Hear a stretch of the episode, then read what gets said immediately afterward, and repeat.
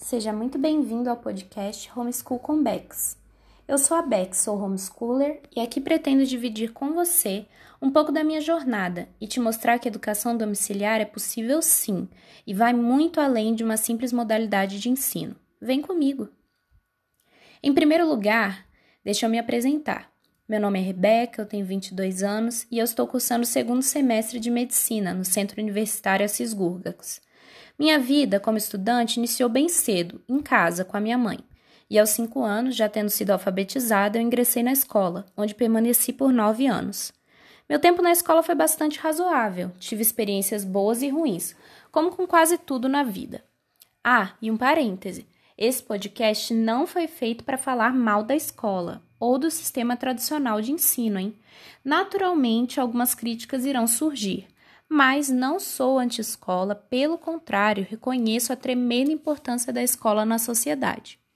Voltando, durante meu período escolar eu fui uma aluna aplicada, que raramente faltava e tinha certo gosto pelo estudo. Eu sempre acreditei que o estudo me levaria além, me permitiria ser quem eu quisesse e seria o meio pelo qual eu realizaria meus sonhos. E na época eu acreditava que isso somente a escola poderia me proporcionar. Portanto, eu era uma excelente aluna. Mas você sabe o que isso significa? De acordo com a etimologia, aluno significa criança de peito, lactante ou filho adotivo. Essa palavra vem do latim e é proveniente da palavra alere, que significa alimentar, nutrir, fazer crescer. Ou seja, o aluno é um lactante intelectual. O termo traz a ideia de alguém que precisa ser alimentado, que necessita de alguém que o ensine. E foi exatamente assim durante esses nove anos na escola. O ano era 2009 e eu estava com 11 anos, quando conheci uma família diferente, porque os adolescentes não frequentavam a escola. A essa altura, eu já tinha ouvido falar de homeschooling, mas nunca no Brasil. E quando eu vi acontecer perto de mim, achei um absurdo. Isso não vai dar certo, eu pensava. Mas com o tempo, vendo um pouco da rotina deles e conhecendo outros homeschoolers, meu preconceito foi sendo quebrado. E em 2011 ocorreu um congresso brasileiro de educação domiciliar, promovido pela ANED. Para quem não conhece, é a Associação Nacional de Ensino Domiciliar. O meu pai é advogado e ele acabou se interessando pelo tema, mas a ideia era somente para colaborar com as famílias. Entretanto, quando chegamos ao congresso, eu, meu pai e minha mãe nos encantamos. Conhecer aquelas pessoas e suas histórias era tudo muito inicial no Brasil ainda, portanto, eram poucas famílias e somente alguns jovens que haviam chegado à fase universitária para termos mais resultados. Mas de qualquer maneira, meus olhos brilharam e eu vi: esse negócio é para mim. Enquanto isso, meus pais também estavam impressionados, mas nem pensavam em colocar nada daquilo em prática. Até que eu, com 13 anos na época, depois de retornar do congresso, disse: Eu quero sair da escola, quero estudar em casa. Foi um choque. Como eu já disse, eu era uma boa aluna. Estudava em uma das melhores escolas da cidade e realmente gostava muito de estudar lá. Eu nunca nem tinha cogitado sair, a não ser formada.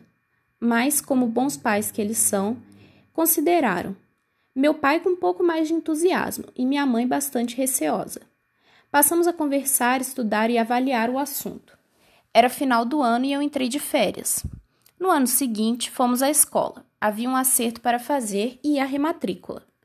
Eu iria iniciar o nono ano.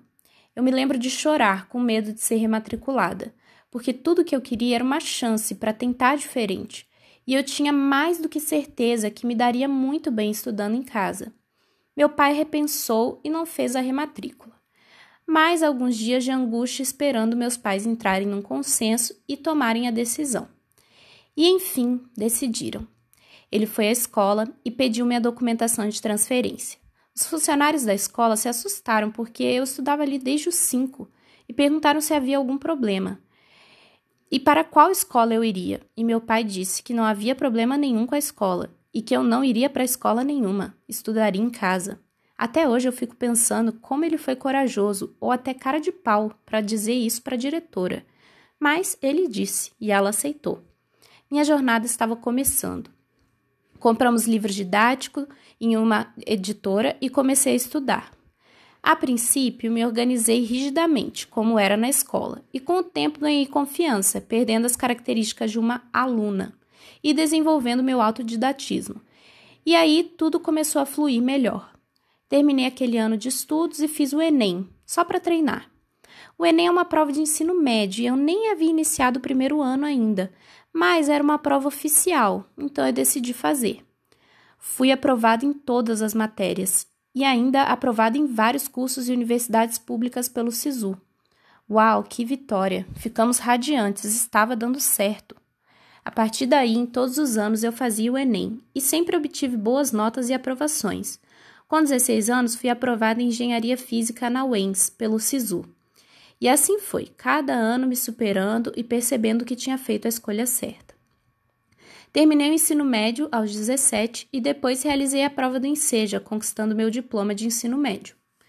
Uma das coisas mais lindas que aprendi no homeschooling foi que para aprender não há tempo e nem pressa. Portanto, quando eu terminei o ensino médio, não quis ingressar na faculdade. Ainda não sabia o que queria e decidi esperar. Mas o aprendizado nunca parou. Me tornei fluente em inglês e francês, Aprendi sobre arte, gastronomia, diferentes culturas, também trabalhei e adquiri muito conhecimento nesse caminho.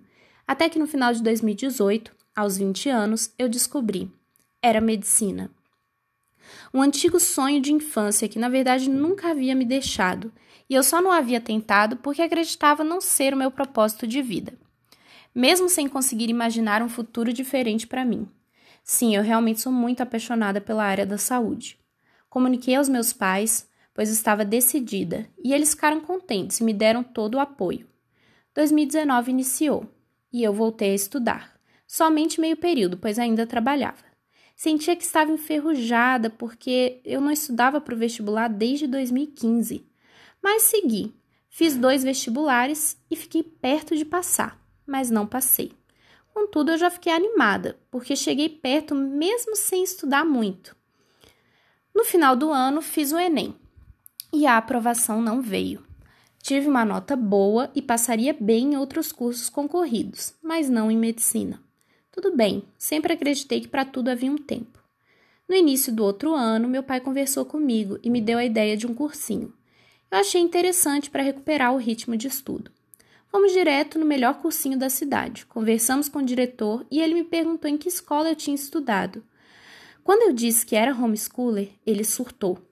Ele tinha um amigo que tinha sido homeschooler e que era extremamente bem sucedido na vida acadêmica e profissional. Sim, eu sei, que coincidência.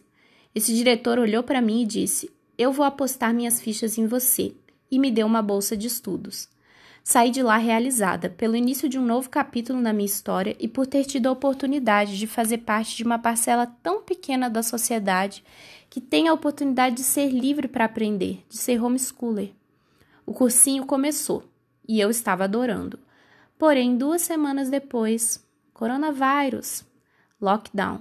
O cursinho parou e passou a ser EAD emergencial. Foram quatro meses de cursinho. E em julho de 2020, a universidade que eu sempre quis estudar, a FAG, decidiu cancelar o vestibular de inverno devido à pandemia e usar a nota do Enem de 2019. E é claro que eu me inscrevi. E o resultado veio aprovada. A melhor sensação do mundo, inexplicável. E na mesma semana as aulas começaram. Por eu ser homeschooler, as pessoas me perguntam se não tive dificuldades em me adaptar à universidade. E não. Fiz amigos na primeira semana, amei os professores e as aulas, não tive nenhum problema. Claro que eu precisei me adaptar, assim como meus colegas que vieram da escola, porque tudo que é novo exige adaptação, mas foi tudo muito tranquilo. Ah, e tem uma coisa que eu quero falar. Por que, que eu disse que eu sou e não que fui homeschooler no início do podcast, sendo que hoje estudo em uma universidade e não mais em casa? Porque uma vez homeschooler, sempre homeschooler. Eu adquiri hábitos, aprendi a ser autodidata e buscar conhecimento. Eu aprendo o tempo todo, dentro e fora da universidade, e na maior parte do tempo sou eu quem busca o conhecimento.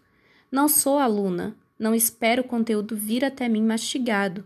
Essa é a diferença e uma das transformações que o homeschool trouxe para minha vida. Me tornei ávida por conhecimento, encontrei prazer nos estudos, na arte do aprender. Mas e a legislação brasileira em relação às crianças fora da escola? E a socialização? E a desescolarização? E a organização dos estudos? Seus pais te davam aula? Ah, esses são temas para os próximos podcasts. Me segue lá no Instagram, arroba homeschoolcombex, e me diz qual o tema para o próximo e quais temas não podem faltar aqui no podcast Homeschool Combex.